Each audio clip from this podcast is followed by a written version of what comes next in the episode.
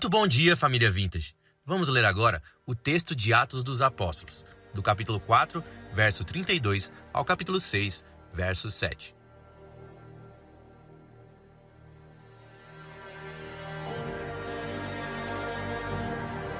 A comunidade cristã. Atos 4, do verso 32 ao verso 35. Da multidão dos que creram, eram o coração e a alma. Ninguém considerava exclusivamente sua nenhuma das coisas que possuía. Tudo, porém, lhes era comum. Com grande poder, os apóstolos davam testemunho da ressurreição do Senhor Jesus, e em todos eles havia abundante graça.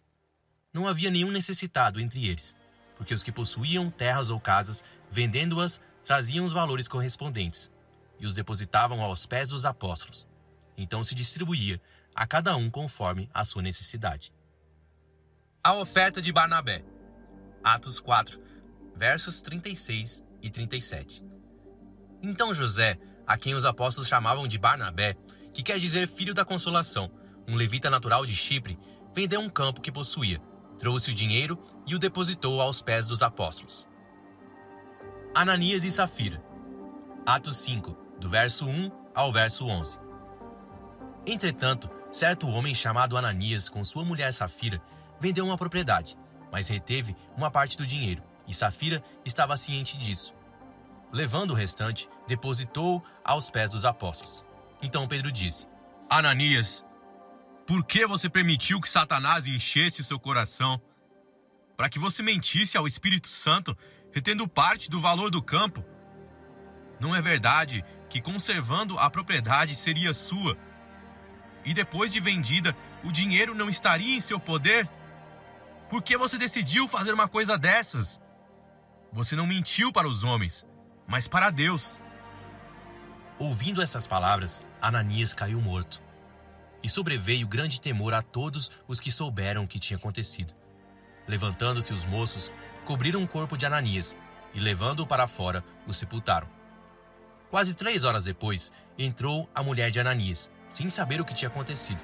Então Pedro, dirigindo-se a ela, perguntou: Diga-me, foi por este valor que vocês venderam aquela terra? Ela respondeu: Sim, foi por esse valor. Então Pedro disse: Por que vocês entraram em acordo para tentar o Espírito do Senhor? Eis aí a porta, os pés do que sepultaram seu marido, e eles levarão você também. No mesmo instante, ela caiu aos pés de Pedro e morreu. Entrando os moços, viram que ela estava morta, e levando-a, sepultaram-na ao lado do marido. E sobreveio grande temor a toda a igreja e a todos aqueles que ouviram falar destes acontecimentos. Sinais e prodígios. Atos 5, do verso 12 ao verso 16. Muitos sinais e prodígios eram feitos entre o povo pelas mãos dos apóstolos. E todos costumavam se reunir, de comum acordo, no pórtico de Salomão. Mas dos restantes, ninguém ousava juntar-se a eles, porém o povo tinha grande admiração por eles. E aumentava sempre mais o número de crentes no Senhor, uma multidão de homens e mulheres, a ponto de levarem os enfermos até pelas ruas e os colocarem sobre os leitos e macas, para que ao passar Pedro, ao menos a sua sombra se projetasse sobre alguns deles. Vinha também muita gente das cidades vizinhas de Jerusalém, levando doentes e atormentados por espíritos imundos, e todos eram curados. A perseguição aos apóstolos. Atos 5, do verso 17 ao verso 33.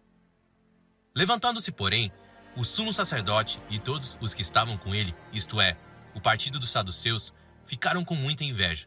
Prenderam os apóstolos e os recolheram à prisão pública. Mas de noite, um anjo do Senhor abriu as portas da prisão e, levando-os para fora, lhes disse: Vão ao templo e digam ao povo todas as palavras desta vida. Tendo ouvido isto, logo ao amanhecer, entraram no templo e ensinavam. Quando chegaram, o sumo sacerdote e os que estavam com ele convocaram o sinédrio e todo o conselho dos anciãos do povo de Israel e mandaram buscar os apóstolos na prisão. Mas quando os guardas chegaram lá, não os encontraram no cárcere e voltando, relataram dizendo: Encontramos a prisão fechada, com toda a segurança e os sentinelas nos seus postos, junto às portas, mas abrindo as portas, não encontramos ninguém dentro. Quando o capitão do templo e os principais sacerdotes ouviram essas informações, ficaram perplexos a respeito deles e do que viria a ser isto. Nesse momento, alguém chegou e lhes comunicou: Vejam, os homens que os senhores prenderam estão no templo ensinando o povo. Então o capitão e os guardas foram e os trouxeram sem violência, porque temiam ser apedrejados pelo povo. Trouxeram os apóstolos, apresentando-os ao sinédrio, e o sumo sacerdote os interrogou, dizendo: não é verdade que ordenamos expressamente que vocês não ensinassem nesse nome. No entanto, vocês encheram Jerusalém com a doutrina de vocês e ainda querem lançar sobre nós o sangue desse homem. É mais importante obedecer a Deus do que aos homens. O Deus de nossos pais ressuscitou Jesus, a quem vocês mataram, pendurando-o num madeiro. Deus, porém, com a sua mão direita, o exaltou a príncipe e salvador, a fim de conceder a Israel o arrependimento e a remissão de pecados. E nós somos testemunhas destes fatos, nós e o Espírito Santo, que Deus deu aos que lhe obedecem. Eles, porém, ouvindo isso, se enfureceram e queriam matá-los. O parecer de Gamaliel. Atos 5, do verso 34 ao verso 42. Mas levantando-se no sinédrio, um fariseu chamado Gamaliel, mestre da lei, respeitado por todo o povo, mandou que os apóstolos fossem levados para fora por um momento. Então disse ao sinédrio: Israelitas, tenham cuidado com o que vão fazer a estes homens. Porque algum tempo atrás se levantou Teudas, dizendo ser alguém muito importante, ao qual se juntaram cerca de 400 homens. Mas ele foi morto, e todos os que lhe obedeciam se dispersaram e foram reduzidos a nada.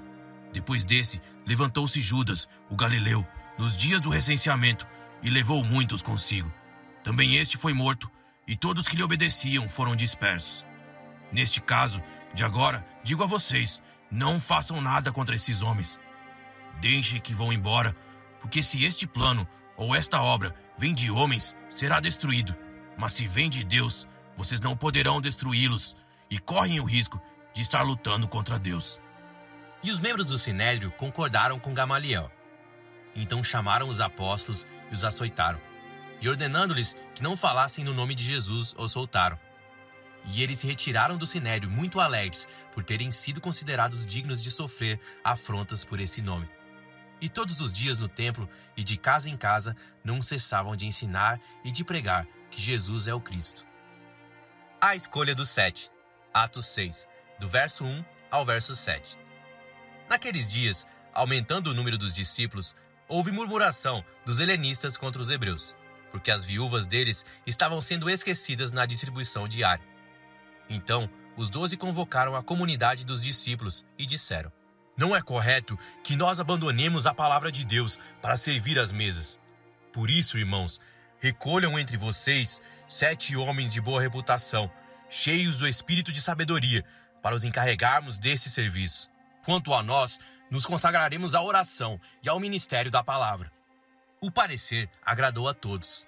Então elegeram Estevão, homem cheio de fé e do Espírito Santo, Filipe, Prócoro, Nicanor, Timão, Pâmenas e Nicolau, prosélito de Antioquia.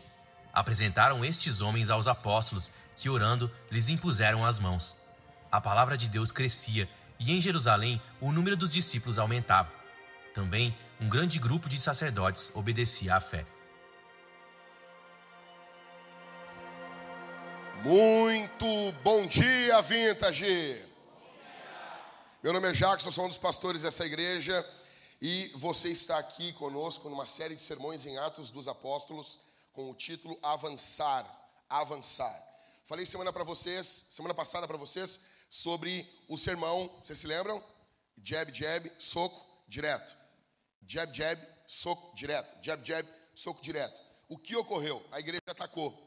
A igreja atacou. A grande ideia do que nós vamos falar hoje aqui é a seguinte: sempre, sempre que você vencer uma batalha contra o diabo, depois de um tempo, ele vai dar as caras, ele vai aparecer de novo. Sempre que você tiver uma vitória na sua família, na sua empresa, na igreja, na sua vida espiritual, uma vitória contra algum pecado, sempre que você vencer, der um passo, avançar, der um jab, um soco, qualquer coisa, Qualquer mínimo avanço, o diabo ele se retira por um tempo. Apocalipse nos mostra isso, o Evangelho de Mateus nos mostra isso, Atos nos mostra isso. Ele se retira por um tempo e depois ele aparece dando as caras. Eu não gosto muito de ficar contando sonhos, porque as pessoas podem querer guiar a sua vida, as suas vidas por sonhos, né? E não é legal, não é legal ficar guiando a sua vida com base em sonhos. Eu me lembro que uma vez uma, uma, uma irmã da igreja, uma jovem da, da juventude que eu fazia parte, eram mais de 50 jovens, jovens mesmo, tá? Nada com o pessoal aí, falando jovem mesmo, tudo com menos de 20 anos, jovem, né? Que hoje em dia jovem é 35, né? Não, tô falando na época que juventude era, fazia 18 anos, tu já não era jovem, era jovem, juventude, tá? Eram mais de 50 jovens na, naquela igreja, e eu me lembro que uma, uma, uma irmã teve um, um, sonho, né? Ela disse, eu tive um sonho, uma, a gente tinha uma reunião de oração na segunda-feira, ela disse assim, eu tive um sonho com o Jack. Aí pessoal todo, que sonho? Eu sonhei com ele. Quando fala que sonhou comigo, eu fico, o que, que é isso? Aí ela disse assim, eu tive um sonho que todo o nosso coral subia uma escada rolante. Daí ela citou o nome das pessoas. Fulano, fulano, fulano, fulano. E do outro lado tinha uma escada rolante e só o Jack descia. O que será esse sonho? Pô, eu, olha, Todos os que ela citaram, cara, todos que ela, que aquela guria citou, estão afastados da igreja. Todos. Você não pode guiar sua vida com base em sonhos. Só que às vezes Deus pode estar falando com você em sonho. Ok? Ok? Então, eu tive um sonho, no meu primeiro ano de cristão, eu estava caminhando numa rua e eu caminhava numa rua de noite, num local muito, muito perigoso, Porto Alegre. E num dado momento eu olhei na frente, e no sonho tu, tu é meio que onisciente. Eu olhei e tinha um cara com, com alguma coisa que ele esguichava um líquido no chão. E ele fazia desenhos com um líquido no chão. Eu olhei aquele cara e eu fui caminhando em direção a ele, eu, tava, eu tinha que passar por ele. E quando eu estou chegando perto dele, ele virou o rosto e ele era um monstro, ele era um, uma aberração. E no sonho eu, tive, eu entendia que aquilo era um demônio ok? E eu me lembro que eu olhei aquilo e eu me virei e eu comecei a correr, a correr, a correr, a correr, a correr, a correr. Eu corri muito, muito, muito, muito. Eu corri algumas quadras e quando eu parei de correr, eu olhei para trás, ver se ele vinha vindo e ele estava no mesmo lugar onde ele estava parado. E naquele sonho, aquele demônio apontou o dedo para mim e disse assim: Eu ainda vou te pegar. Assim. Exatamente assim. Ele disse: Eu ainda vou te pegar. Fazem 25 anos que eu tive esse sonho. Ok? Uma coisa que você tem que entender: o diabo não tem pressa. O diabo não tem pressa. Nós estamos em uma batalha espiritual. Nós estamos em uma guerra.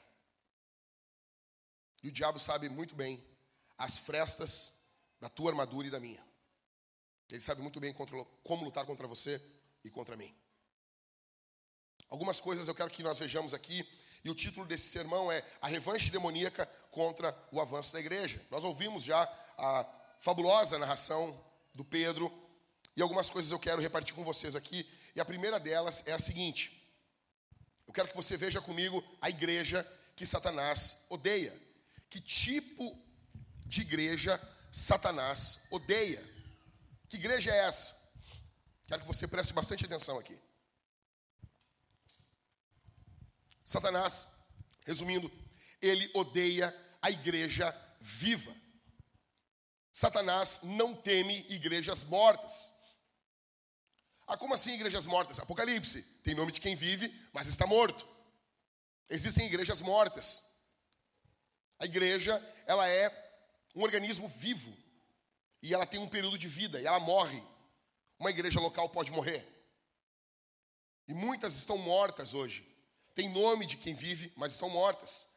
Tem conferência, tem eventos, mas estão mortas. Satanás odeia a igreja que é viva. Satanás odeia a igreja que é cheia do Espírito Santo. Olha comigo aí, o último versículo da semana passada. O que, que diz? O que, que diz aí, Mariane? Último verso, 31. O capítulo 4, 31. Coitada da Mariane. Vai lembrar Capítulo 4, 31, Mariane. Fala aqui, fala aqui no mic aqui, por favor, aqui. Tendo eles orado, tremeu o lugar onde estavam reunidos. Todos ficaram cheios do Espírito Santo e com ousadia anunciavam a palavra de Deus. Ou seja, tudo que nós vamos ver agora aqui é consequência dessas, dessa postura de oração. É consequência dessa postura como igreja. Tá poderoso o negócio aqui. Ok? Satanás odeia uma igreja cheia do Espírito Santo. Satanás odeia uma igreja que possui vida de Deus dentro de si. Uma igreja viva possui algumas marcas. Anota aí. Anota. Se estiver falhando o microfone, ô Ricardo, me avisa aí e me consegue outro. Não sei se está falhando aí embaixo, aí como é que está. Se estiver falhando o microfone. Tá? Vai prestando atenção aí. Primeira marca. Uma igreja viva possui unidade. Verso 32. Da multidão dos que creram, era um o coração e a alma. Unidade. Unidade. Unidade. Uma igreja viva, ela possui unidade. Ela não possui divisões. Ela não possui rachas. E veja, nós estamos vivendo um período hoje, quando você se identifica com um grupo, uma multidão, a, o mundo hoje propaga grupos identitários, mas ele critica pessoas que pensam como um grupo. Se envolve a igreja, por exemplo, você abraça a fé. As pessoas vão dizer assim: ah, você está obedecendo o pastor, está obedecendo a igreja. Sim, sim. Qual o problema? Está obedecendo a porcaria de uma agenda? Todos estão obedecendo alguma coisa. Todos estão se submetendo a alguma coisa. Primeira marca dessa igreja viva, verso 32, unidade. Essa igreja possui unidade. Verso 32, segunda marca, generosidade. Ninguém considerava exclusivamente sua nenhuma das coisas que possuía. Tudo, porém, lhes era comum. Veja, eles não eram egoístas. Eles não eram egoístas. As coisas eram divididas. Note isso. Tinha um baixista da igreja, eu tocava com ele. Fabiano. E eu disse, Fabiano, tu, tu empresta o baixo para nós? E ele, ele, ele falava bem calmo, ele disse assim, claro, eu empresto. Pô, obrigado, Fabiano. Eu empresto porque o baixo é de Jesus. Ele não é meu. Eu, pô, tá legal. Jesus, tranquilo? Levar o teu baixo? Beleza, então. Tudo era comum. Tudo era comum. As, as pessoas eram amadas e as coisas eram usadas. Hoje, em muitos lugares, é o, é o oposto. As pessoas amam as coisas e usam as pessoas. Terceira marca. Pregação poderosa, verso 33. Com grande poder, os apóstolos davam testemunho da ressurreição do Senhor Jesus, e em todos eles havia abundante o quê? O abundante o quê? Me perdoe o pessoalzinho da Cosmovisão. Me perdoe o pessoalzinho que ama reuniões, conferências para falar sobre cosmovisão. Tem a sua importância. Escuta o que eu vou dizer aqui. Uma igreja não avança com conferências de cosmovisão. Uma igreja avança com uma pregação poderosa do Espírito. Você não entra num presídio, você não entra em um local desses em um local onde há criminalidade, falando sobre a porcaria, muitas vezes, da cosmovisão, e você nem entende o que é isso. Nós precisamos de uma pregação explícita, clara, sem muita genialidade, porque às vezes, às vezes a genialidade do orador é para chamar atenção para ele e não para Cristo. Isso é sério. Você quer um exemplo de um pregador bom e explícito? Leia Spurgeon. Ouça o Mark Driscoll. Explícito. Explícito, claro. Os apóstolos, eles possuem uma pregação poderosa. Com grande poder, autoridade. Os apóstolos davam testemunho da ressurreição. Jesus levantou dos mortos, fisicamente. Você consegue ouvir isso de muitos pregadores hoje? Jesus levantou dos mortos. Jesus está vivo, reinando triunfante. Quarta marca atenção aos menos favorecidos. Verso 34. Não havia nenhum necessitado entre eles. Nenhum. Nenhum. Paulo vai falar algumas coisas, porque a igreja tem que ir corrigindo. No início da igreja, o que, que ocorre? Presta atenção comigo. Todo mundo vende seus bens. Todo mundo. Eu preguei uma série aqui sobre generosidade corajosa. Atenção aqui, gente. Vocês se lembram? O que, que Paulo fez em Corinto? Levantou oferta para levar para Jerusalém. Por que, que ele levou essa oferta para Jerusalém? Você sabe por quê? Sim ou não? Porque todo mundo vendeu suas coisas. Ficaram sem nada. Eles doaram tudo. Porque eles tinham a expectativa que Jesus voltasse ali. Ah, foi errado o que eles fizeram? Não. Aqui que aqui que está o pulo. Adversidades por causa da obra de Deus não é uma marca de que você agiu de forma foita. Não é assim mesmo. Quando você tira de um lugar, vai faltar ali. Paulo levanta a oferta. Aos Tessalonicenses, o que, que é que Paulo fala? O que, que Paulo diz? Aquele que não quer trabalhar, que não coma. Note que a igreja é extremamente séria e extremamente generosa. Não é um coração aberto sem verificação. Mas não é um criterismo ridículo que deixa de estender a mão para as pessoas. A igreja, ela tem critérios e tem mãos abertas. Paulo não diz para os de Jerusalém: "Ah, vocês foram, vocês foram meninos, intervendido todas todas as posses de vocês e agora ficaram sem nada". Não. O que que Paulo faz? Ele levanta uma oferta para eles.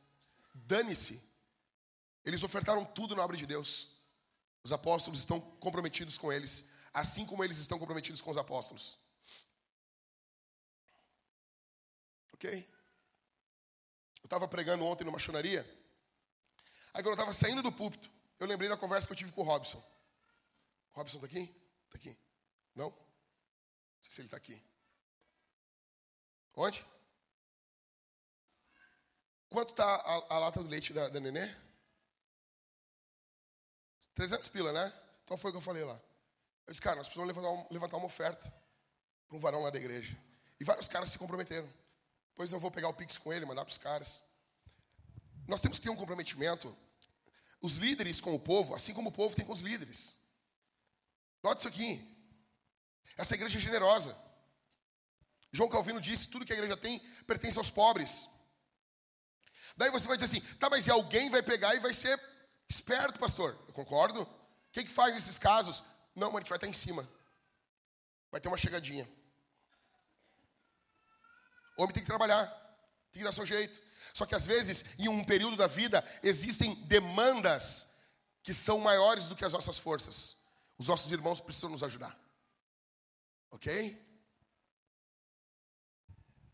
Essa igreja possui atenção aos menos desfavorecidos.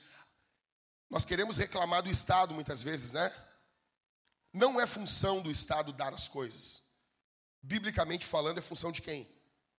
Da igreja. Em quinto, essa igreja viva, ela possui uma liderança que é exemplo. Verso 37. Tem um homem chamado Barnabé. Depois nós vamos ouvir falar mais dele, né? Verso 37. O que, que aconteceu? Ele vendeu um campo que possuía, ele trouxe o dinheiro e depositou aos pés dos apóstolos. Olha só, esse cara é líder.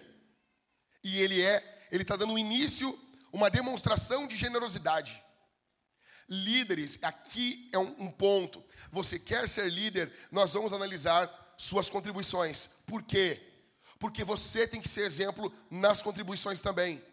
Como que você vai subir num púlpito, falar para a igreja dizimar, ofertar, se você é um avarento. As maiores ofertas, dízimos de uma igreja não deveriam vir dos mais pobres, deveriam vir dos líderes. Deveriam vir de nós. Primeira coisa, essa aqui é a igreja que Satanás odeia. Segundo, Vamos olhar agora os servos de Satanás no meio dessa igreja. Porque, apesar dessa igreja ser uma igreja viva, o diabo entrou dentro dela. Isso é muito louco. Veja, quando os ataques externos contra a igreja não forem suficientes, o diabo levantará ataques internos. Vou repetir. Quando os ataques externos contra a igreja não forem suficientes, não for suficiente, o diabo vai levantar algo interno. É o que ocorre aqui, no capítulo 5. Sempre. Sobre os ataques internos, eu quero que você preste atenção, porque não vou, não vou lançar aqui, nós vamos descompactando os versículos, e eu quero que você anote, anote o que eu vou falar. Em primeiro lugar, isso aqui é importante. Sobre os ataques internos, em primeiro lugar, Satanás tem os seus servos dentro das igrejas. Às vezes são casais, às vezes são famílias inteiras. Como assim, pastor? Verso 1 e verso 2. Entretanto, certo homem chamado Ananias, com sua mulher Safira, vendeu uma propriedade, mas reteve parte do dinheiro. E Safira estava ciente disso. Eles são servos do diabo. Depois nós vamos ver Pedro falando que eles não precisavam ter vendido. Não era um mandamento. As pessoas estavam vendendo seus bens e entregando à igreja porque queriam. E ele vende e ele fala que está dando todo o dinheiro e está dando uma parte do dinheiro. Ele poderia ter dado uma parte do dinheiro, mas dito, estou dando uma parte do dinheiro. E nós vamos ver a seriedade disso aqui. É um casal que está aliançado no mal. Isso existe. E nós já vimos várias vezes aqui dentro. Várias vezes aqui dentro. Nós temos casais se aliançando aqui dentro mais de uma vez. E quem congrega aqui sabe o que eu estou falando. Eu fiz uma live ontem falando sobre isso. Deixa eu dizer uma coisa para você. Com o aumento da pornografia, agora que essa live cai de vez na internet, se a gente ainda tiver, ainda tiver de pé no YouTube, Presta atenção aqui. Com o aumento da pornografia, nós teremos, devemos aumentar, duplicar o nível, o número da atenção e do cuidado dentro da igreja. Porque predadores tentarão entrar no nosso meio para destruir as crianças, para destruir mulheres. Isso tem que ficar claro que nós vamos caçar você. Que nós estamos atentos que não importa quem você seja, não importa com quem você se relacione, se você tocar o seu dedo em uma criança aqui dentro, você estará fazendo a pior escolha da sua vida. Nós iremos com tudo para cima de você. Se tiver que vender tudo, tudo, para pagar o melhor advogado, para deixar você o maior tempo preso, nós vamos fazer isso. Só que o que não pode ocorrer é o cônjuge vagabundo apoiar cônjuge abusador. Deixa eu dizer uma coisa aqui. Mulher que apoia homem abusador é vagabunda, demoníaca, filha de Satanás imunda. Não tão podre como o homem que cometeu esse ato desgraçado.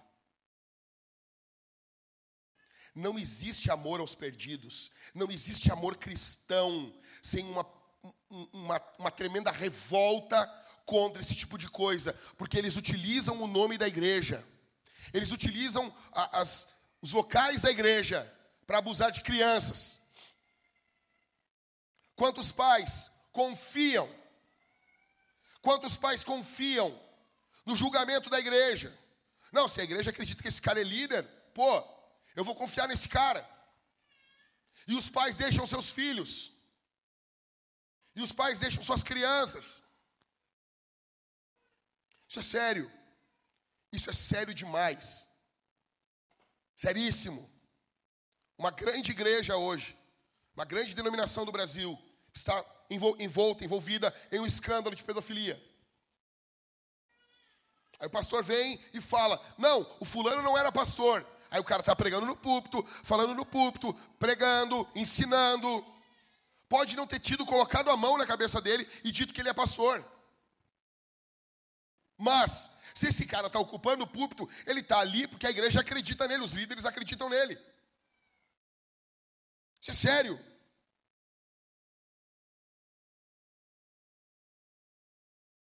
Por isso que eu digo aos homens aqui: larga a pornografia, cara. Porque em breve você vai escalonar. E se em algum momento você cair numa pornografia infantil, nós vamos chamar a federal para você. E vão fazer você de menina dentro do presídio, rapaz. Larga isso!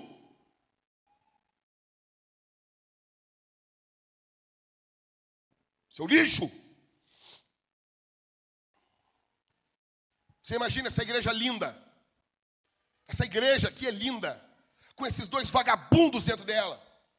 Esse casal aqui, cara. Satanás, em primeiro lugar, tem os seus servos dentro das igrejas. Em segundo lugar, esses servos do diabo, eles amam aparecer e controlar a igreja. Eles amam. Eles amam. Eles não são crentes, mas eles aprenderam a linguagem dos crentes. Eles aprenderam o jeito de falar dos crentes.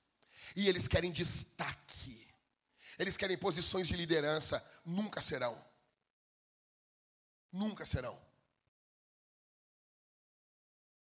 Aí algumas pessoas vêm assim: ah, pastor, mas veja, o perdão cristão, o perdão cristão. Lobo é lobo. Lobo é lobo. Ele é lobo. Esses caras, eles querem destaque. Essas mulheres que aprovam esses vagabundos, elas querem destaque, elas querem influência, eles querem prestígio, eles querem aparecer. Por que, que eles estão fazendo isso? Vocês notam, no final do capítulo anterior, Barnabé vendeu um, um terreno e deu dinheiro para a igreja. O que, que Ananias e Safira estão fazendo? Eles querem parecer com ele. Talvez a igreja abraçou, comemorou a atitude dele e eles queriam viver aquilo, fogo estranho. Que nem Nadab e Abiú no Antigo Testamento. Vamos fazer o nosso fogo aqui, vamos fazer do nosso jeito. Em segundo lugar, esses servos amam aparecer. Eles amam controlar a igreja. Quantas pessoas chegaram aqui, aí não ganharam a oportunidade de cara o que fizeram, saíram. Saíram brabas. Terceiro, esses servos de Satanás, eles não são cheios do Espírito Santo, eles são cheios de demônios. Verso 3. Então Pedro disse: Ananias, por que você permitiu que Satanás enchesse o seu coração para que você mentisse ao Espírito Santo, retendo parte do valor do campo? Ananias é um membro da igreja. Ananias canta. Ananias talvez prega, evangeliza, participa dos grupos pequenos, que tinham grupos pequenos na igreja primitiva, grupos caseiros. Ananias é um membro exemplar. Só que o coração dele está cheio de demônios. Você tem noção disso? Pedro está dizendo para ele: Você permitiu isso. Verso 3: Por que você permitiu que Satanás enchesse o seu coração? Isso é uma coisa que você permite. Vai entrando sentimento no seu coração, e muitos estão assim, desse jeito aqui. O diabo vai lançando pensamentos, sentimentos, e você tem tempo de igreja, e você vai dizendo: é normal pensar isso, é normal agir desse jeito, é normal pensar isso dos meus irmãos, é normal, e o seu coração não está cheio do espírito, o seu coração está cheio de demônios. Isso é sério. Isso é sério. Ou você é cheio do espírito, ou você é cheio de demônios. Um quarto. Esses servos de Satanás, eles são marcados pela mentira e pecados escondidos. Verso 4. Não é verdade que conservando a, a propriedade seria sua e depois, de, e depois de vendida, o dinheiro não estaria em seu poder? Por que você decidiu fazer tal coisa, uma coisa dessas? Você não mentiu para os homens, mas para Deus. Esses servos do diabo, eles possuem uma marca. Eles vivem em mentiras. A vida deles é uma mentira. Você olha aqui na igreja, ele tem um jeitão tão animado, ele é tão crente, ele é tão amoroso com a esposa. Em casa, ele é um demônio. Você olha para ela, ela é uma irmã tão submissa, ela tem um jeito de falar tão querido. Em casa, ela fala palavrão, ela grita com o marido, ela grita com os filhos. Em casa, o pai grita. Deixa eu dizer uma coisa. Deixa eu dizer uma coisa. Gritaria dentro de casa é coisa de ímpio. Você pode uma vez que outra, a cada três, quatro anos, escapar um grito. Mas se você vive de gritaria na sua casa, você é um ímpio. Uma casa com gritaria é uma casa de ímpios. De ímpios. Mãe ímpia que vive gritando com os filhos. Ah, mas eu não aguento. Então entrega. Entrega. Ou ora para Deus levar. Na nossa casa, todas as vezes que alteramos as vozes com as nossas filhas, nós pedimos perdão para elas porque nós cremos que elas são nossas irmãs em Cristo. Nós temos autoridade para corrigir, autoridade para disciplinar, ensinar, mas não para gritar, ofender. Você peça perdão. Ah, pastor, mas eu, eu, eu acho que não. Então por que tu não grita aqui na igreja?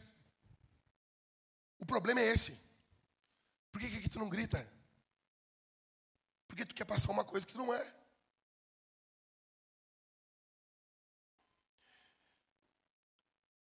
Em. Em quinto. Esses servos de Satanás se disfarçam de servos do Senhor. Eles se disfarçam de servos do Senhor. Volta comigo no verso 37.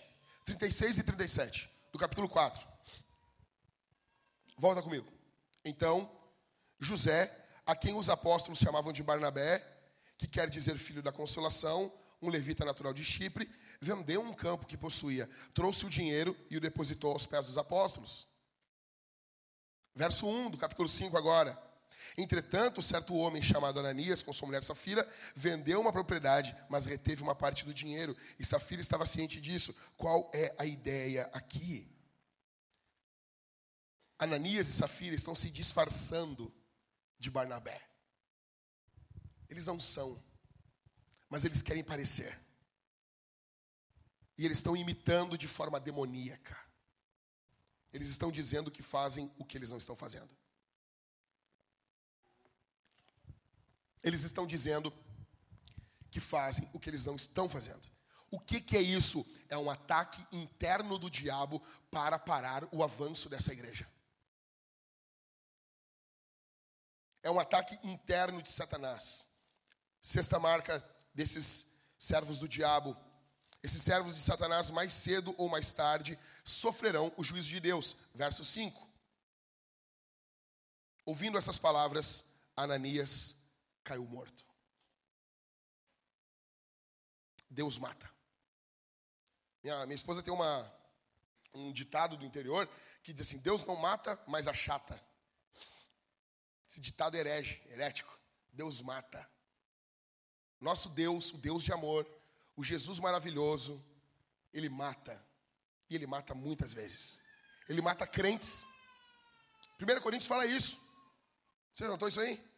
Estavam desprezando a ceia, ignorando a ceia, tratando mal a ceia, desprezando a igreja, eram mortos. Jesus matava. Continuava crente, ia para o céu. Era a disciplina de Jesus, ela vem, Jesus vai disciplinando, disciplinando. Algumas disciplinas de Deus envolvem a vida. Está na Bíblia isso. É que a gente, a gente vive um cristianismo baseado em músicas, distanciados da palavra. É sério, pastor? Está na Bíblia. Está na Bíblia. 1 Coríntios 11. Só tu lê. Só você lê. Alguns desses servos de Satanás estão bem perto do juízo de Deus. Talvez você está aqui me ouvindo e você está a três horas de ser morto. Talvez você está a 40 horas de ser morto. Talvez você não vai ver mais um nascer do sol. Você vai morrer Daqui a sete horas. Daqui a duas semanas. Esses servos de Satanás, mais cedo ou mais tarde, sofrerão o juízo de Deus. Em sétimo, esses servos de Satanás pecam conscientemente e não querem se arrepender. Verso 8 e, no, e ao 10. Verso 8 ao 10. Olha comigo. Então Pedro, dirigindo-se a ela, a ela quem? Safira, ok, estamos junto. Então Pedro, dirigindo-se a ela, perguntou: Diga-me, foi por esse valor que vocês venderam aquela terra? Pedro está dando uma chance para ela. O marido já está morto, mas ela podia viver. Olha como a igreja é misericordiosa. Olha como Deus é bondoso e furioso ao mesmo tempo. Ele perguntou, foi. Tipo assim, ele, ele não acreditou que eles estavam aliançados. Quando ele, ele notou que Ananias está mentindo, ele ficou esperando a mulher chegar. Ananias já caiu morto. Puff, ali. Aí ele pergunta: Foi por esse valor que vocês venderam a terra? Ela respondeu: Sim, foi por esse valor. Ela está mentindo para quem aqui? O texto está mostrando ela mentindo para quem? Sim, o Espírito Santo, porque, porque Pedro fala. Mas ela está se dirigindo a quem aqui agora? A Pedro, ao pastor, ao apóstolo, ao líder da igreja. Ela está mentindo para ele, ou ao irmão. Ah, não podemos mentir para o pastor. Ela está se dirigindo ao seu irmão em Cristo. Sim, foi por esse valor Verso 9: Então Pedro disse: Por que vocês entraram em acordo? Para tentar o Espírito do Senhor? Eis aí a porta, os pés. Aí estavam entrando os garotos que tinham sepultado. Os barulhos deles estavam entrando na casa. Aí Pedro diz: Eis aí a porta, os pés dos que sepultaram o seu marido, e eles levarão você também. Olha isso, cara. Verso 10: No mesmo instante, ela caiu aos pés de Pedro e morreu. Entrando os moços, viram que ela estava morta e, levando-a, sepultaram-na ao lado do seu marido. Entenda, servos de Satanás não querem se arrepender. Você está ouvindo o que eu estou pregando e você está indignado com o que eu estou falando, porque você é um servo do diabo e você não quer se arrepender. E você não quer perdão. Satanás tem seus filhos seus servos. Enquanto Deus tem os seus filhos e os seus servos. E uma das obras do diabo é introduzir servos do diabo dentro da igreja.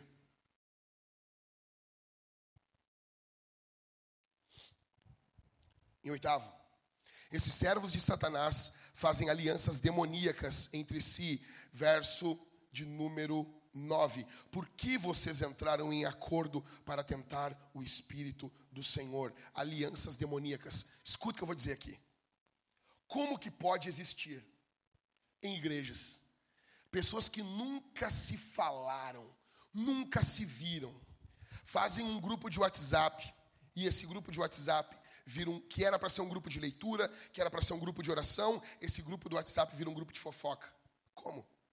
Mas peraí, é é, ela é de um GC, aquela outra é do outro GC. Aquele cara é de tal lugar. Como que eles se uniram? Como que eles se uniram?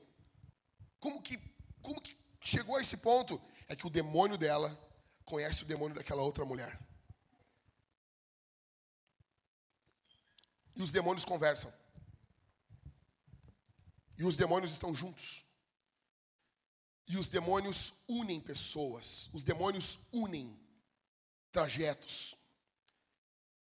E você vai pegando a murmuração daquela irmã que vive murmurando. A vida dela é uma murmuração. E você vai sendo contaminado por esse pecado. Você vai sendo contaminado por isso. Demônios unindo pessoas. Muitos relacionamentos foram unidos por Satanás. Ananias e Safira estão aliançados contra Deus. Em nono, para confrontar os servos de Satanás, esses lobos, nós precisamos de líderes cheios do Espírito Santo.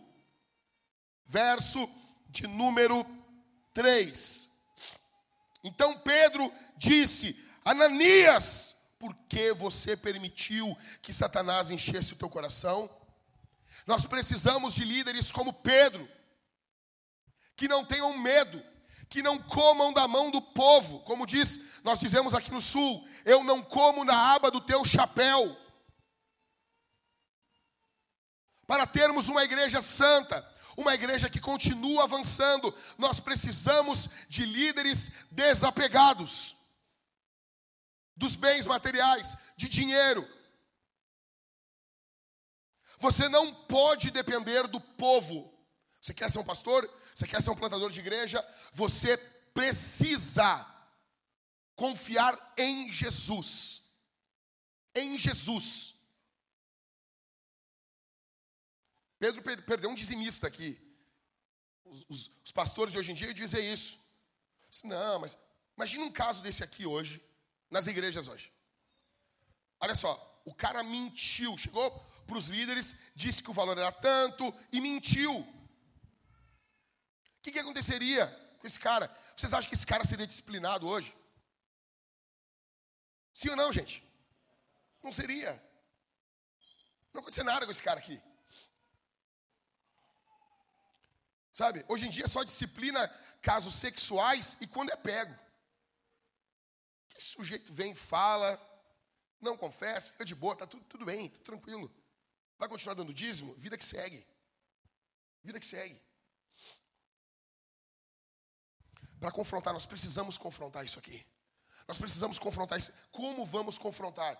Homens cheios de Deus, líderes cheios do Espírito. Você não pode ter aliança com, com, com o demoníaco. Você não pode ter aliança com Satanás. Você não pode ter pecados escondidos, cara. Você tem que ter uma vida limpa diante de Deus. Para tatuar aqui com o Dé depois. Primeiro, Deus odeia a hipocrisia. Deus odeia que você aparenta uma coisa e outra. Ah, pastor, mas eu sou um vagabundo, então mostra isso. Você está muito mais perto da santidade quando joga limpo com quem você é. Joga limpo. Se uma coisa na vintage que nós valorizamos muito, é honestidade. É honestidade. Também não é aquela honestidade que chega assim, ah, vou ser honesto, pastor. Pô, eu estava caminhando ontem lá e saquei minha Uzi e dei um tiro na cabeça do cara. ah, meu irmão, coisa boa, vem cá, vou te dar um abraço. Não é isso. Tá, mas o que, que faz um caso desse? Não atira na cabeça do cara. Ok? Vou contar aqui o caso. Por exemplo, o Barba chegou na igreja. Ele e a Priscila. Na entrevista ali da catequese, o Barba abriu o peito. Ó, minha vida foi isso, isso e isso. Nós tivemos esse e esse problema no casamento. Aconteceram esses pecados, mas Jesus resgatou a gente. E eu estou aqui. Hoje é líder na igreja. Foi honesto, jogou limpo, não escondeu. Quem confessa uma tentação, não confessa um pecado. Segundo, a mentira dentro da igreja, ela é dirigida ao próprio Deus. Isso aqui é violento. Tu acha que está mentindo para a Mariane? Tu acha que está mentindo aqui para o Dimitri? Tu acha que está mentindo para o Gabriel? Para o Ronald? Você está mentindo para Deus. Está mentindo para o teu líder de GC na hora da prestação de contas. Está mentindo para Deus. Está mentindo para Deus. Ok, líderes? Ok? Dentro do casamento, mentiu para tua esposa, mentiu para o teu marido, tu está mentindo diante de Deus. Toda mentira é dirigida a Deus. Terceiro, a falsidade acaba com a comunhão. Sabe a falsidade que ela destrói a comunhão? Você vê isso aqui? Estava indo tão bem a igreja, estava tudo tão lindo. A falsidade destruiu a comunhão. Em quarto, é algo seríssimo pecar contra o povo de Deus. A igreja é o corpo de Cristo. É o corpo de Cristo. Ok? Em quinto, nós precisamos viver sem máscaras. João, ele fala, o apóstolo João, ele, ele chama isso de andar na luz. E ele diz: se nós andarmos na luz, nós temos comunhão com o nosso próximo e com Deus. Nós precisamos viver sem máscaras. Mostrar quem nós somos. Em quinto, em sexto, a disciplina eclesiástica é uma das marcas de uma igreja verdadeira. Uma igreja que não possui disciplina, não possui comunhão, ela é uma igreja mundana. Ela é um bordel. Mas um ponto aqui. Nós tivemos um caso de excomunhão essa semana. Primeira palavra do pastor Michael para mim: eu estou arrasado. Eu estou quebrado. Eu estou destruído. Porque eu odeio fazer isso. Deixa eu dizer uma coisa para você. Fala em nome dos pastores aqui. Pastor Michael, pastor Everton, pastor Daniel que está em Guaratinguetá. Nós odiamos cumprir esse mandamento da Bíblia. Não há prazer nenhum nisso. Excluir pessoas, excomungar pessoas é algo terrível. E esse é um ponto. Algumas igrejas pegaram a doutrina da excomunhão e os seus líderes comungam pessoas sorrindo. Nós temos dois extremos. Ou você não excomunga ninguém, ou você manda embora todo mundo, achando que a igreja pertence a você. Como que age? Age com a Bíblia. Ela define quem está dentro e quem está fora. Um exemplo, 1 Coríntios capítulo 5. O cara está transando com a mulher do pai dele. E eles estão se vangloriando. Paulo diz: vocês estão se vangloriando. Não é boa esse orgulho, não é bom esse orgulho de vocês. Os caras, ah, nós somos a igreja da graça, nós somos a igreja do amor. O que, que Paulo fala no verso 13 do capítulo 5? Expulsem esse iníquo do meio de vós. Para você expulsar alguém, você tem que saber quem está dentro. Se uma igreja não tem membresia, ela não é uma igreja.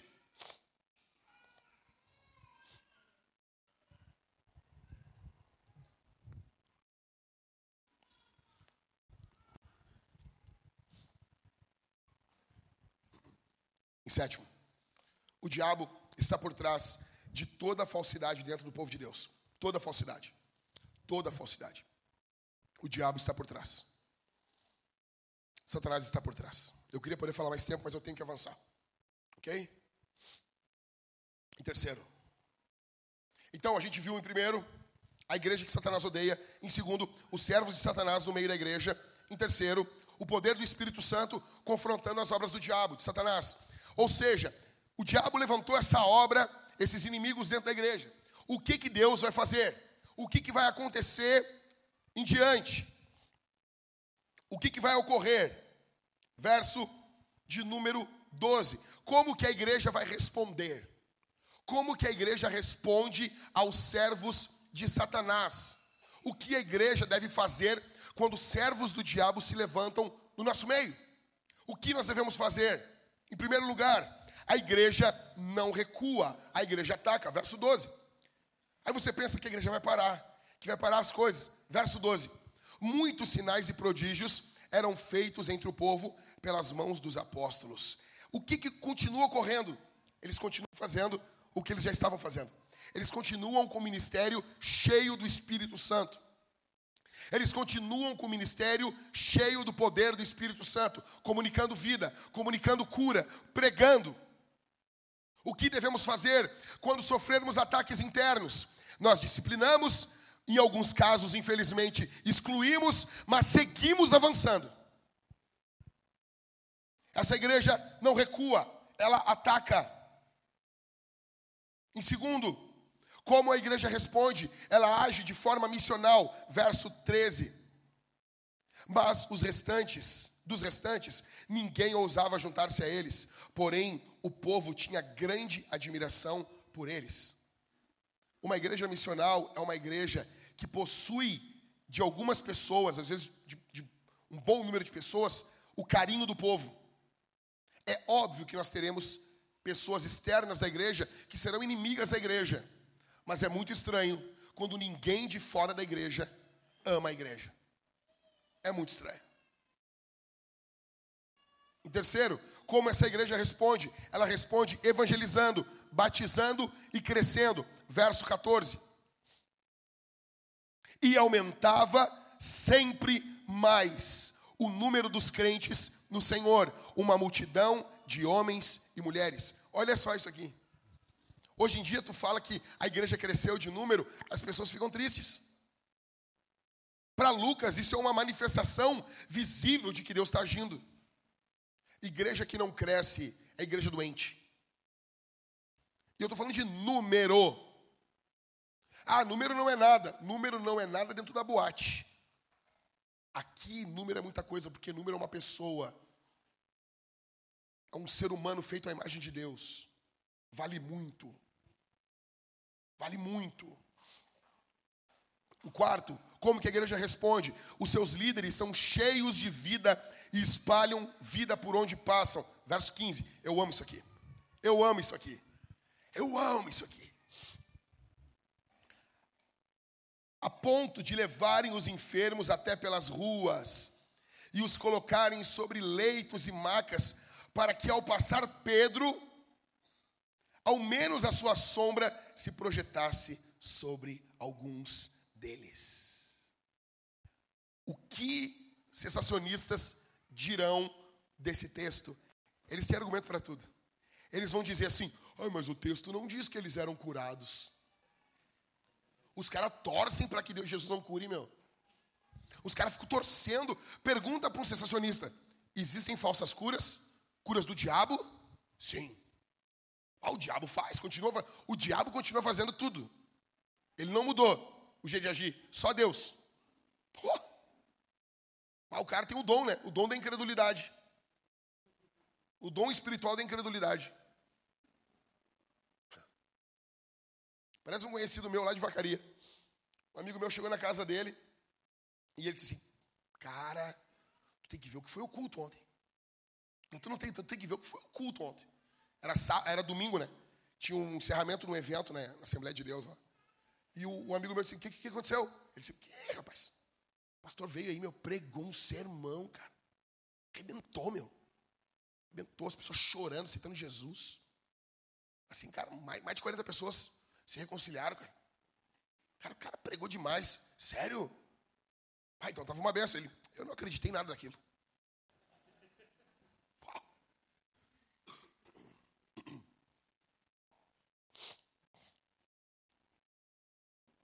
Velho, como assim a sombra de Pedro? Cara, deixa eu dizer uma coisa. O meu pai na fé, pastor Daniel, eu ligava, às vezes eu estava angustiado, criança, assim, criança não, nos anos 90 também tu é criança com 15 anos, né? Um garoto, menino, e angustiado, com problemas em casa e coisa. Eu com 15, 16 anos ligava para ele, e quando ele atendia o telefone do outro lado, eu era cheio do Espírito Santo no orelhão, assim. Eu começava a chorar. Eu sentia a presença de Deus, e ele me dando conselhos, pá, pá, pá, pá, pá. Um servo de Deus longe, só falando no telefone. Cara, se, se, se hoje, 2000 e, na época era em 98, um servo de Deus falando com outro no telefone e Deus estava operando, por quê? que o apóstolo Pedro, passando a sombra dele, não ia curar as pessoas? As pessoas botavam as pessoas no chão ali de. Tá bonito. Tá bonito. Cara, deixa eu dizer uma coisa: líderes cheios do Espírito Santo comunicam vida. As pessoas ficam na tua casa uma semana, as pessoas saem melhores. As pessoas vão te visitar, as pessoas são cheias de Deus. As pessoas ficam perto de você, as pessoas são inspiradas, são renovadas. Você, como que é, cara, a tua vida?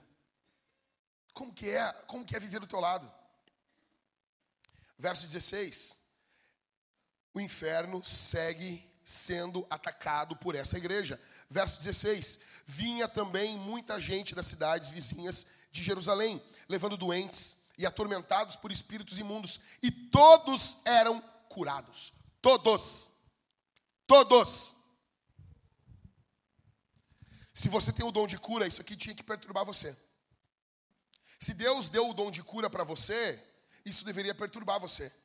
Você nunca mais entrou dentro de um hospital. Você nunca mais visitou alguém. Você, não se, você está enterrando o seu dom. Paulo diz para Timóteo: reavives o dom que há em ti. O dom ele pode morrer, ele pode minguar. Você tem que exercitar o seu dom. A igreja que disciplina é a mesma igreja que cura. Não despreze a igreja. Em quarto, nós vamos ver agora a perseguição de Satanás contra a igreja. Veja, Satanás ele ataca de vários lados contra a igreja que avança. Olhe comigo a revanche infernal e o avanço da igreja. Em primeiro lugar, Existem pessoas ao redor da igreja que sentem inveja da igreja. Verso 17. Levantando-se, porém, o sumo sacerdote e todos os que estavam com ele, isso é, o partido dos saduceus, ficaram com muita inveja. A igreja, em algum momento, ela vai ser invejada por pessoas ao redor da igreja, pode ser vizinhos, podem ser parentes dos irmãos. Já aconteceu contigo isso? Ah, para que muita igreja, cara? Para que muita Nunca te valorizou? Nunca valorizou você? Aí tu vai no culto, não, mas eu vou depois. Olha só, olha, olha, como é que é a vida do crente. Não, mas depois do culto eu vou aí. Tá, mas tu não vai estar tá aqui. Nunca almoçaram no meio-dia em ponto. Nunca. Nunca foi assim. Não, mas depois do culto eu vou aí. Não, mas para que igreja, cara? Ah, mas é muita igreja. Você que é solteiro, mora com os pais, teu pai nunca te valorizou, tua mãe nunca te valorizou. Tu vem para a igreja, começa a ser cuidado pelos pastores, líderes de jovens, quem quer que seja, líderes de GC, Aí o teu pai vira um super pai. Teu pai vira um, começa a querer horário para chegar em casa. Quando tu ia na balada, não tinha horário nenhum. Não tinha horário nenhum. Aí tu vem para a igreja, aí eles veem que alguém está ocupando o lugar deles. Eles começam, começam a ficar moralista. Começa a ficar gente de direita, dos bons costumes. Começa a votar no Bolsonaro. Não, essa casa tem regras. Tá voltando a vigia. Tu voltava, tu voltava da noite, das boates, não tinha problema nenhum. Aí agora tu volta da vigia. Que horas são essas? Inveja. Inveja. Os saduceus eles tinham isso aí também. Olha o ataque do diabo. Não pensa que isso aí é amor. Eu não estou querendo jogar contra essas pessoas. Você tem que orar por elas. Mas isso não é amor. Isso é cilada. Pegou? Se tu pegou, tu tem que orar. Ok? Aliviado no cajado aqui. Segundo, os demônios, eles não conseguem fechar as portas que Deus abre. Verso 19 e verso 20. Mas, de noite, vem um anjo. Verso 18, para a gente entender. Prenderam os apóstolos e os recolheram à prisão pública. Mas de noite, veio o que, cara? Um anjo, velho do Senhor. Um anjo do Senhor abriu as portas da prisão e, levando-os para fora, lhes disse: Vão ao templo e digam ao povo todas as palavras desta vida. Os ataques do diabo, eles não conseguem, escute isso aqui, cara. Os ataques do diabo, eles não conseguem fechar as portas que o céu abre o anjo não só abre as portas, como envia eles. Isso é louco. Isso é louco. Isso é louco. O céu é mais poderoso do que o Império Romano. Em terceiro, a igreja não obedece um governo dirigido por demônios. Ela obedece Jesus. Verso 25. Nesse momento, alguém, verso de número ela obedece Jesus. Isso. Nesse momento, alguém chegou e lhe comunicou: Vejam, os homens que os senhores prenderam estão no templo ensinando o povo. Os caras disseram: Não é para pregar, não é para falar, não é para evangelizar, não é para fazer isso, não pode fazer isso, e bababá, e bababá, e babá. O que, que os apóstolos fizeram? O que, eles fizeram? O oposto. O que, que, os, o, o que, que os apóstolos fizeram? Dane-se, Dane-se o que você pensa, dane-se os seus preceitos, dane-se as regras, porque eu estou submetido a Jesus. O que eu estou fazendo não faz mal para ninguém. Nós não explodiremos ninguém, não seremos homem-bomba, não mataremos bicho nas ruas, enfim, fiquem em paz. Mas nós não arredaremos nem um milímetro. É assim com você? É assim com você? Ou não? Como é que é com você? Segue lendo comigo aí. Agora aqui o verso, para mim um dos versos mais brutais aqui de Atos. Um dos mais brutais. A igreja encheu a cidade com a doutrina do evangelho. Verso 28. Na verdade, eu prego Atos só para poder falar desse versículo aqui. Verso 28. Verso 27. Volta um comigo aí. Trouxeram os apóstolos apresentando-os ao sinédrio. E o sumo sacerdote os interrogou, dizendo: Não é verdade que ordenamos expressamente que vocês não ensinassem nesse nome? No entanto, vocês encheram Jerusalém com a doutrina de vocês. Esse verso aqui é brutal demais. Por quê? Por que é brutal isso aqui? Primeiro que o Sinédrio não cita o nome de Jesus. Você pegou aqui? O Sinédrio não quer nem falar do nome de Nós falamos para vocês não ensinarem nesse nome. Os caras não querem nem citar. Os caras têm um ódio de Jesus. Os caras não querem nem falar do nome de Jesus. E o que, que foi que a igreja fez? A igreja espalhou. Verso 28. No entanto, vocês encheram Jerusalém com a doutrina de vocês. Nós estamos fazendo isso? A gente está enchendo Porto Alegre com a doutrina de Jesus. Ah, não sei. Não, mas dá para saber. Como? No teu trabalho. Tu está espalhando Jesus lá? Tu está enchendo o teu trabalho. Tu está lotando o teu trabalho de Jesus. Como, como assim? Sim, é, é isso aí que eu falei. É Jesus no almoço. É Jesus no final. É Jesus quando chega. É um livro. É uma oração. Quando a pessoa diz alguma coisa, eu vou orar por ti. Sabe? Sabe? Tem um crente aqui. Tem um evangélico aqui. Tem um evangélico aqui. Tem um, tem um alguém que ouve música gospel aqui. É isso, cara, é isso. Ok? É isso. Escrachado, explícito, escancarado. Porque foi assim que você se converteu. Você, não foi a galerinha da Cosmovisão que converteu você. Ok? Não foi a galerinha da Cosmovisão que evangelizou você. Você conheceu a galerinha da Cosmovisão depois. Ok? Você foi evangelizado de forma explícita. Você evangeliza de forma explícita. Sabe? Nos anos 90 tinha lá a banda Catedral. Quem aqui se lembra da banda Catedral? Lá, a Suzana levantou a mão bem alta. Ah, estou ouvindo Legião Urbana de crente. Sabe? É um Jesus que, ah, é Jesus, pode ser uma gatinha, pode ser Jesus que ele está falando, né? Que nem eu, tava, eu contei isso para vocês, o cara cantando, vem para mim. Quando ele abriu os olhos, a guria da igreja vinha abraçando ele, assim. Isso não é Jesus, irmão. Jesus. De forma explícita. Nós estamos enchendo a cidade com esse nome. Nós estamos inundando. Cara, é uma pena. A marcha para Jesus. É uma pena. O nascimento do movimento A Marcha para Jesus nasceu em Londres. É uma pena que virou, cara. Virou política. Virou política. Virou política. Que sejamos honestos. O que é a marcha para Jesus? Só aqui entre nós, tá? Só nós aqui. É uma procissão de evangélico. É uma procissão sem imagem. É uma procissão com música legal. É isso. O cristianismo, ele sempre vai indo para o mesmo lugar. Ele vai indo sempre para o mesmo lugar. Ah, cara, espera o protestantismo bater 1.500 anos. Vai igual a igreja católica. Tá? É uma procissãozinha nossa.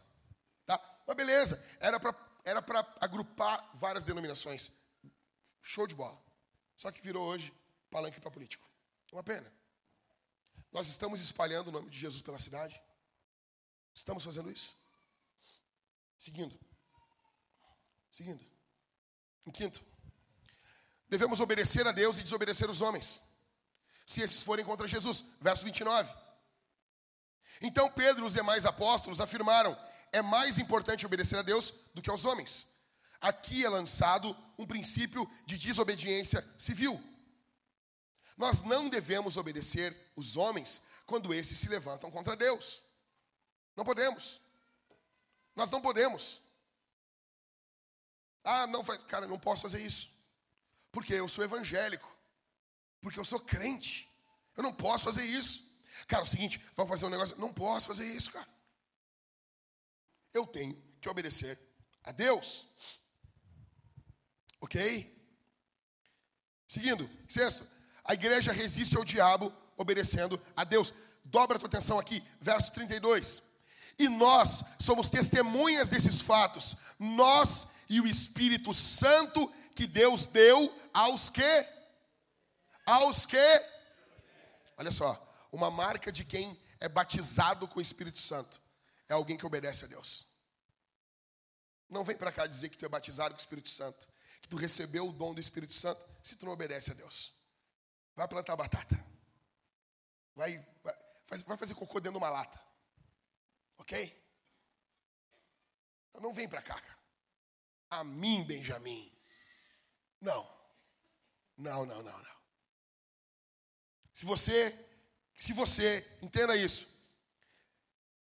Se você quer resistir ao diabo, se você quer avançar resistindo contra Satanás, você precisa se submeter debaixo da potente mão do Senhor. É o que o apóstolo Pedro fala. E é exatamente o que ele está falando aqui. Exatamente. Exatamente. Em sétimo, Satanás é homicida e os seus servos são também. Verso 33. Olha comigo. Eles, porém, ouvindo isso, se enfureceram e queriam matá-lo. Ah, mas, ô, Jack, isso aí é na época dos apóstolos. Ô meu, eu estou pastoreando aqui. Chegou um carinha aqui na igreja. Safado. Safado. Ele chegou para uma jovem aqui na igreja que eu não vou dizer o nome dela. Eu estou louco para dizer, mas não vou dizer. Ela sabe quem é. Até a Maria riu ali. Mas se me pressionarem no grupo da igreja, talvez eu fale. Talvez eu não consiga. O cara, o vagabundo, chegou aqui, olhou para a guria e disse: Hoje eu estou com uma vontade de beijar na boca.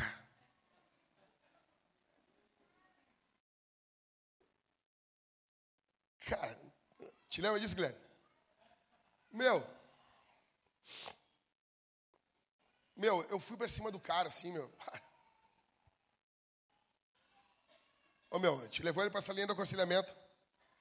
Meu, dele um berro, dele um berro dentro do ouvido do guri, acho que estourei, tipo, eu dei um soco na mesa. Eu disse, ô oh, rapaz, seu vagabundo, e pô! Tava eu mais os irmãos assim, tu é louco, rapaz. Tu é louco, tu é louco.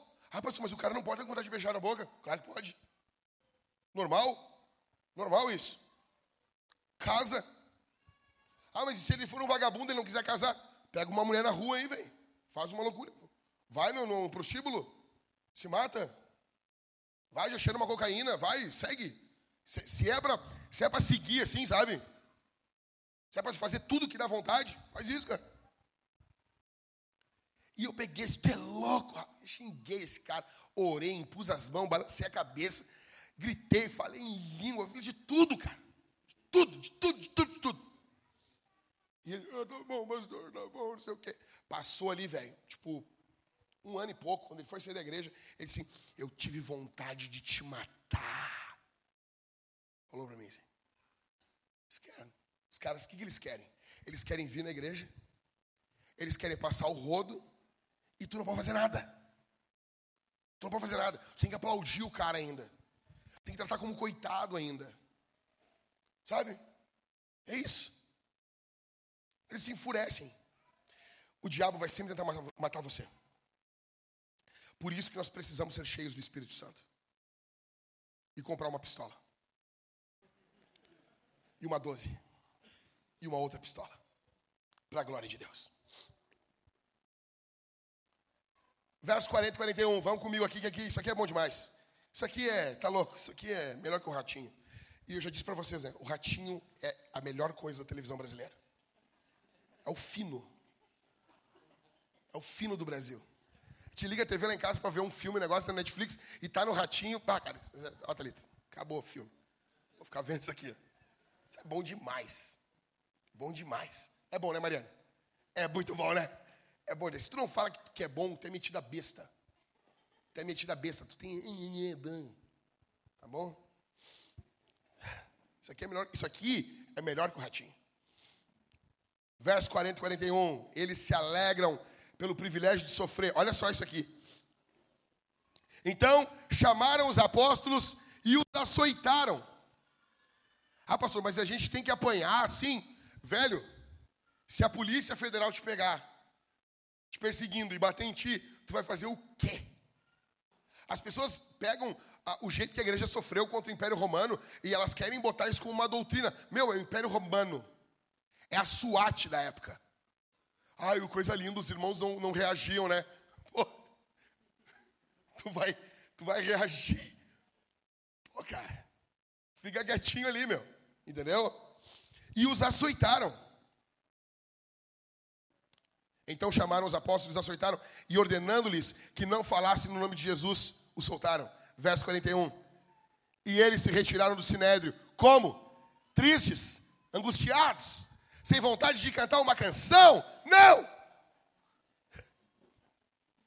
Eles se retiraram do sinédrio muito alegres por terem sido considerados dignos de sofrer afrontas por esse nome. Quem aqui conheceu alguém que luta? Quem aqui conheceu?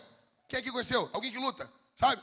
Cara, eu, eu, eu, eu, trabalhava com carinha e ele lutava, não sei, não sei que, que, luta que era. Ele chegava no trabalho com o olho, parecia o um clube da luta, com o olho roxo assim. Ele dizia, ô Jack, olha aqui, olha aqui, olha aqui, olha aqui. Cara. Uau, meu, tu tinha que ver o outro cara, meu. Chegava, a, a orelha dele parecia um alface, assim, um repolho. Ele dizia, olha aqui, meu, olha aqui, olha aqui, meu. Olha isso, cara. Ô, meu, tu não tem noção, meu. Foi demais ontem. Cara, era um troféu. Imagina os apóstolos saindo felizes. O cara sem um dente assim. Olha aqui. Olha aqui, meu. Igualzinho Jesus falou lá em Mateus. Que é para a gente se alegrar quando sofrer. O que está ocorrendo aqui nesse capítulo de Atos? Está ocorrendo exatamente o que Jesus falou no Sermão do Monte. Quando vocês sofrerem, se alegrem. Se alegrem. Se for por causa do meu nome, não por causa das suas vagabundagens, por causa do nome de Jesus, se alegra. É o que os caras estão fazendo. Os caras estão saindo assim, sabe? O cara assim, parecendo o The Walking. Olha aqui, meu. Olha aqui, meu. Olha isso. Oh, oh. Sabe aquelas pessoas que tu chega na casa dela e elas ficam te mostrando o estralo do joelho? Olha só, olha só, olha só. Oh, oh. Bota a mão aqui, bota a mão, bota a mão aqui. Os apóstolos. Os apóstolos, cara. São felizes, cara. Eles são felizes. Cara, já fizeram alguma maldade por você, cara? Cara, eu tô pregando, tô pregando o evangelho na esquina democrática. Já tocaram um mijo em mim, cara. Já tocaram em mim. Não caiu em mim, caiu numa outra pessoa. Sim, eu fiquei feliz. Porque tocaram mijo em mim e porque não caiu em mim. Tipo, eu fiquei duplamente feliz. Dupla honra.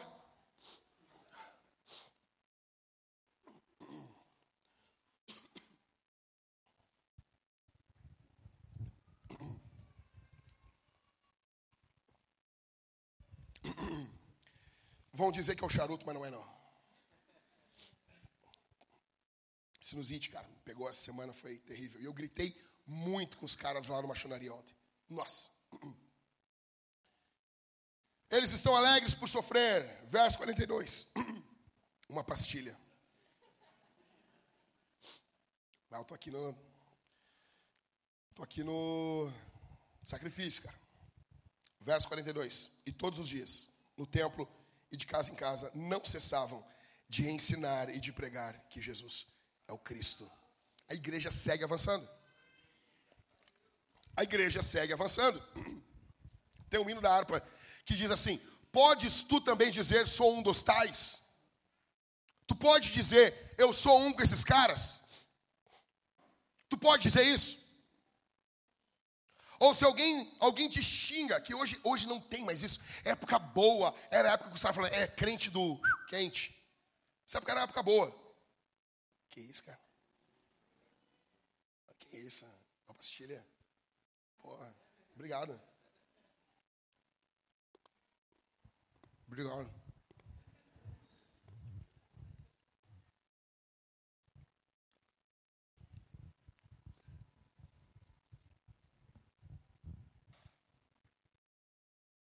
Nota uma coisa. Eles seguem unidos como igreja. Eles seguem unidos. Verso 42. E todos os dias, no templo, de casa em casa, não cessavam de ensinar e de pregar que Jesus é o Cristo. Eles seguem como igreja. Em primeiro lugar, a igreja que Deus odeia, que o que Deus odeia é bom, né? Mas que já ia para aquele Worship Brasil aqui. Ferrado. Não mande isso aí pros caras lá.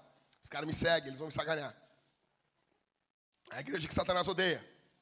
Segundo, os servos de Satanás no meio da igreja. Terceiro, o poder do Espírito Santo confrontando as obras de Satanás. Em quarto, a perseguição de Satanás contra a igreja. E último, para acabar, Satanás ataca principalmente igrejas que crescem. Para encerrar, uma igreja viva, ela vai crescer. Uma igreja viva vai avançar. Uma igreja viva não vai retroceder. E essas igrejas estão no radar do diabo. Ok? Igrejas que avançam, elas são uma ameaça contra o inferno. Note que as ações do diabo vão continuar. Igrejas, eu quero, eu quero para encerrar aqui, eu quero mostrar os riscos que uma igreja que cresce, os riscos que ela corre. Ok? Primeiro, elas correm o risco de serem destruídas pela distração. Cara, dobra, eu, eu, já falei, ó, deu uma hora e doze de sermão aqui. Tu já tá em Nárnia. Fica comigo aqui, eu tô no finzinho, cara. Tá bom? Sossega aí o facho. Bicho carpinteiro. Tá? Essas igrejas, elas correm o risco de ser destruídas pela distração. Satanás tentou vencer a igreja, em primeiro lugar, através da perseguição, em segundo, através da corrupção, e agora ele quer vencer a igreja pela distração. Então, perseguição não deu, corrupção interna, infiltração não deu. Então ele quer agora vencer a igreja pela distração. Atenção aqui. Atenção. Ele vai tentar fazer isso. Segundo, como que isso ocorre? Quando você sobrecarrega o pastor ou os pastores com demandas que Deus não chamou ele ou eles para fazer. E eu vou tocar numa ferida aqui pesada. Mas dane-se, é meu trabalho. É uma obra do diabo deixar os pastores cuidando de questões sociais da igreja. Veja que eu não estou dizendo que é uma obra do diabo ter questões sociais da igreja. Eu não disse isso. Agora, responsabilizar o pastor ou os pastores por questões sociais da igreja é uma obra satânica que desvia a função principal do pastor. Presta atenção. Isso sobrecarrega os pastores e deixa a igreja desprotegida. Olhe aqui. Em terceiro, igrejas que crescem correm o risco de olhar para os líderes como generalistas. Ah, o líder tem que fazer tudo. Nota que até aqui os apóstolos faziam tudo. Eles administravam o dinheiro, eles cuidavam disso, eles cuidavam das viúvas, eles cuidavam daquilo, de tudo, tudo, tudo, tudo. Só que aqui a igreja cresceu.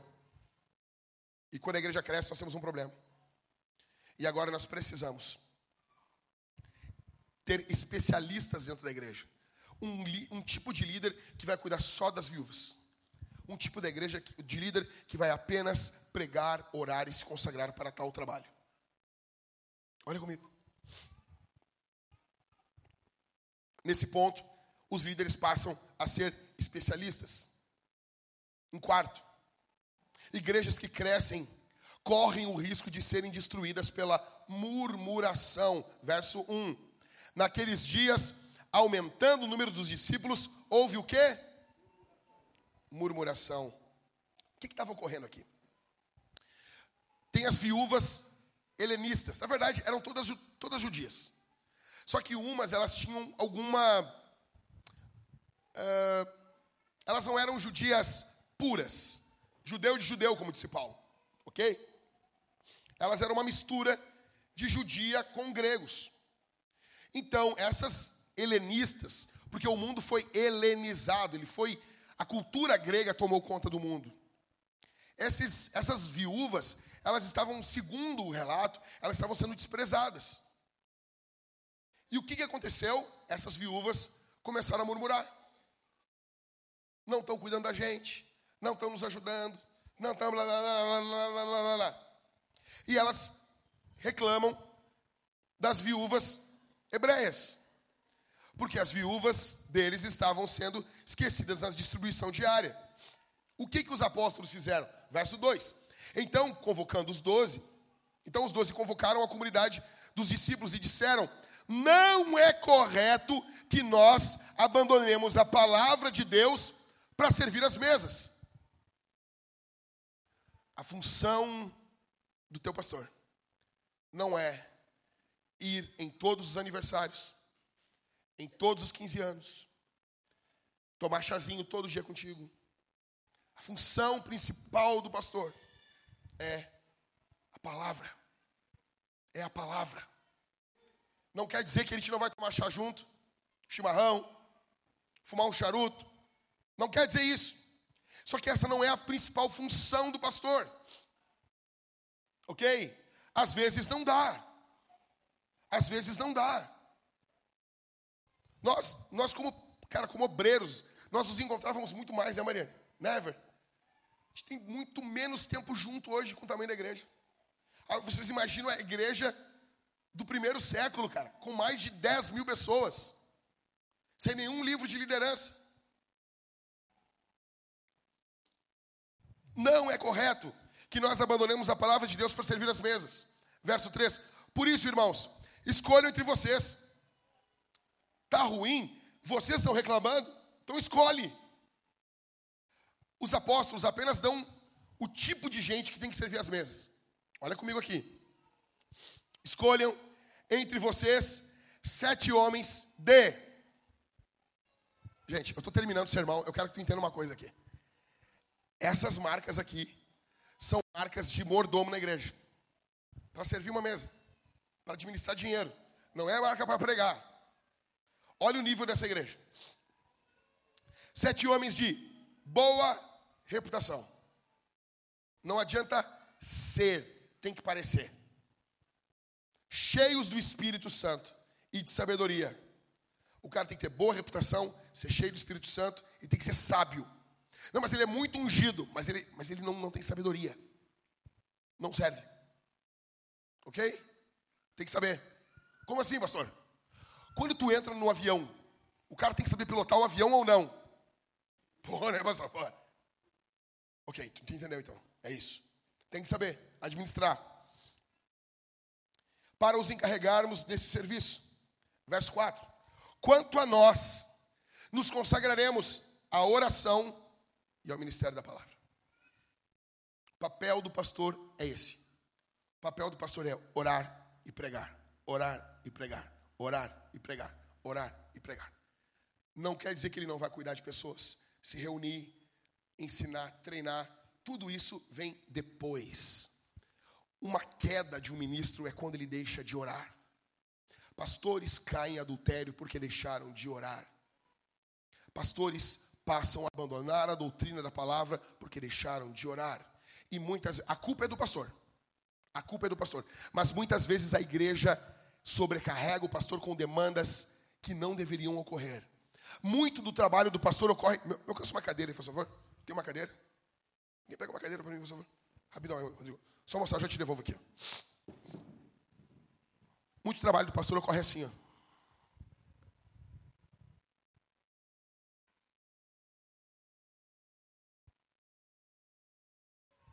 Como assim? Exato. Tu lê um texto. Obrigado. E tu vai ficar, às vezes, 30 minutos pensando nesse texto. Ah, que chato. É, às vezes é. O que, que é isso? Solitude, meditação, quieto, solidão. Não, solitude. O termo correto é solitude. Se isolar, ficar quieto. Você precisa disso. Para preencher um sermão, para olhar para o texto, olhar para a igreja que tu, que tu congrega, olhar e tu aplicar, viver. E tem que pregar algo que suscite conversa durante a semana. Isso aqui é uma bomba. Pou! E nos GCs isso vai, vai permeando. A água da palavra, os líderes pegam isso e eles vão permeando nos, nos cantos mais escuros da igreja durante a semana. Isso requer meditação, isso requer oração.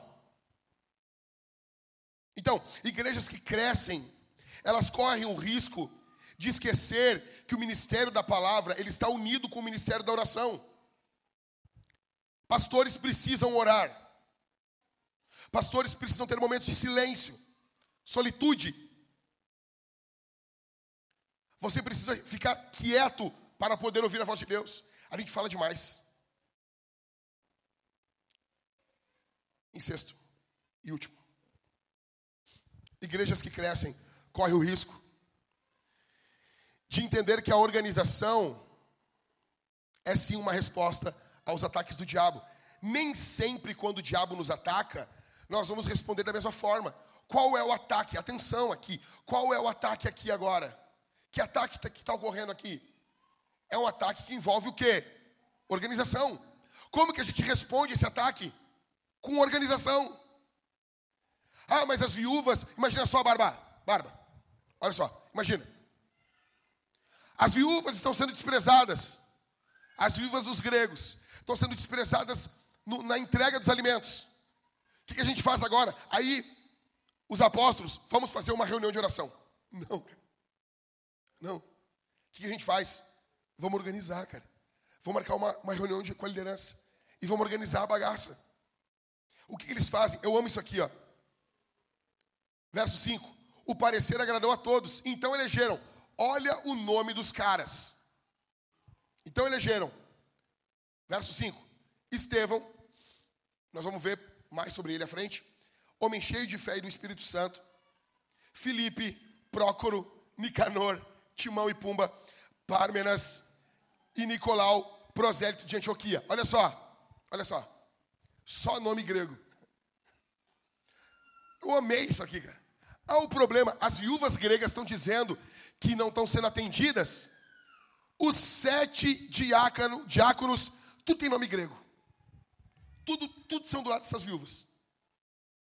Ou seja, a igreja não está aliançada com descendência de pessoas. Precisamos de diácono grego? Então bota diácono grego. Acabou isso aí.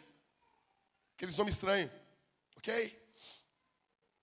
Então, organiza. Organiza. Aí, verso 7.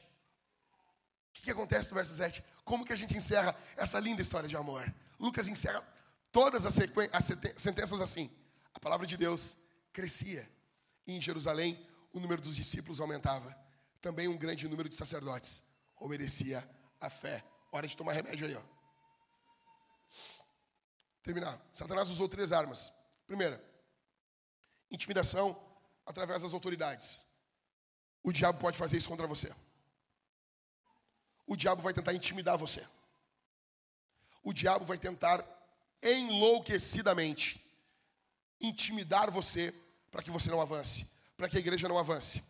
Em segundo, o diabo vai tentar corromper internamente através de servos dele. Ele fez isso. Ele tentou intimidar em segundo, ele tentou corromper essa igreja através de Ananias e Safira. Em terceiro, quando essas coisas não derem certo, o diabo tentará distrair os líderes da oração e da palavra por causa de conflitos internos. Aqui foi a murmuração das viúvas. Esteja vigilante, nós precisamos essa semana vigiar vigiar. Queremos avançar? O que precisamos para avançar? O que devemos fazer para avançar? Aonde nós devemos investir? Em qual área da igreja nós devemos investir? Como nós devemos nos resguardar? O que precisamos prestar mais atenção para avançarmos? Nós vamos responder esse sermão de três formas. Primeiro, nós vamos ofertar. Escute isso aqui. É o nosso é o nosso a nossa maior necessidade hoje aqui. Nós estamos amanhã, hoje é dia 11. Amanhã estouram todas as contas da igreja e faltam 44 mil reais. É isso, Never? Né, para nós não recorrermos a empréstimo, para nós não recorrermos a cartões de crédito, para nós não recorrermos a nada, precisamos de 44 mil reais para pagar aluguel, para pagar um monte de coisa. Isso tem que doer em você tanto como, quanto dói em mim. Por quê? Porque nós precisamos de um prédio próprio. Já deu, cara. Já deu. Nós precisamos de um prédio próprio. Velho, uma conta de, de padaria aqui, Ever. Quanto que nós já gastamos de aluguel esse tempo todo? Imagina. Todo mês, 15, 20 mil reais. Você imagina? Nós tivéssemos feito um financiamento, nós tinha algo nosso. Nós precisamos. Nós precisamos comprar um local. E eu quero que você ore por isso. Isso envolve organização. Isso envolve o avanço do evangelho, do reino. Isso não é pouca coisa. Velho, antigamente, atenção aqui, gente. Antigamente, as pessoas, os caras levantavam um prédio. Olha os prédios das igrejas, cara. Olha, olha o tamanho dos prédios, cara. Tinha prédio, tinha área de esporte, tinha tudo, cara. Nós precisamos fazer isso. Então nós temos muitas contas amanhã. Muitas contas. Seja generoso. Na dúvida, oferte. Ok? Ok? Seja generoso. Como que nós vamos ofertar? Como que nós vamos fazer isso? Atrás ali, nós temos dois QR Codes. Você vai ofertar através desse QR Code. Você vai colocar o seu celular ali, o aplicativo do banco, e vai fazer a transferência por Pix ou pelo modo old school. Nós temos ali atrás dois caixotes de madeira que você pode colocar o seu dinheiro. Nós temos também duas máquinas de cartão que você pode ofertar ali atrás. Nós temos o DÉ e temos nossa querida irmã aqui desse outro lado, duas máquinas de cartão. Quem está nos vendo na internet também, acho que tem um QR Code na tela. Nós, se você tem sido abençoado, cadê a câmera? Está aqui. Se você tem sido abençoado pelo nosso trabalho, se o nosso ministério tem alcançado você, se isso tem transformado a tua vida, considere, considere ser generoso. Talvez esse é um dos momentos que nós mais precisamos, tá bom? Da tua generosidade. Seja generoso, seja generoso. Nós estamos aqui no olho do furacão no Brasil, tá bom? Nós confiamos na bondade de Deus e na generosidade dos irmãos. Lembrando que esse é um ato estritamente espiritual. O diabo luta contra a igreja e ele vai lutar não só no teu coração, no meu também. Em todos os nossos corações, ele vai lutar para que nós tenhamos uma postura igual de Ananias e Safira. Como? a gente determina algo de ofertar, de dizimar, e a gente retém uma parte. Não, mas eu vou, eu vou dar essa parte aqui. Não, mas tu determinou outra, cara. Note, a igreja viva, ela possui pessoas generosas. A marca dos servos do diabo é sempre reter, reter, reter. Eu me lembro, eu fui, já contei isso para vocês. Eu fui ofertar num dos cultos, na máquina de cartão. Cheguei e disse assim: Ó, oh, tanto. E tava a banda tocando, volume alto. Volume muito alto. E o cara não ouviu direito. E o cara, acho que botou, cara, 35 pila, eu acho mais. Não vai mudar minha vida. Vai, Ninguém ficou, ah não, mas 35 reais é muito dinheiro, dependendo da pessoa. Não, mas ninguém ficou rico ou pobre porque perdeu 35 pila.